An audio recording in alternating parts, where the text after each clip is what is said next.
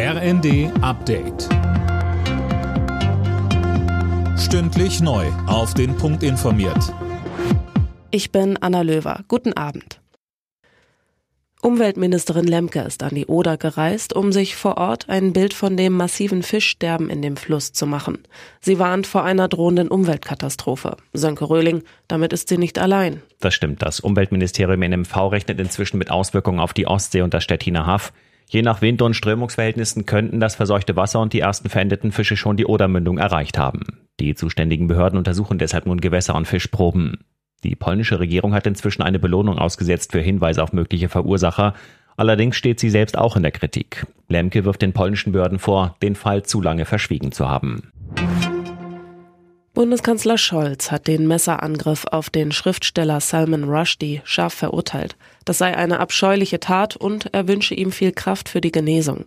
Rushdie wird wegen angeblicher Beleidigung des Propheten Mohammed seit Jahrzehnten mit dem Tode bedroht.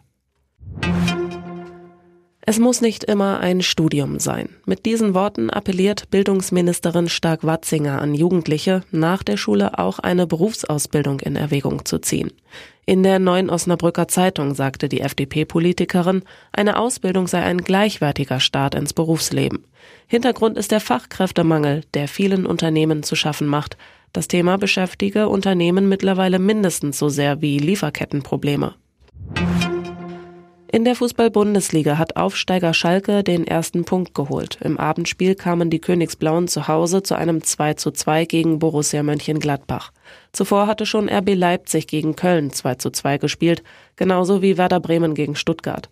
Außerdem trennten sich Hertha BSC und Frankfurt 1 zu 1, Leverkusen unterlag Augsburg mit 1 zu 2 und Hoffenheim setzte sich gegen Bochum mit 3 zu 2 durch. Alle Nachrichten auf rnd.de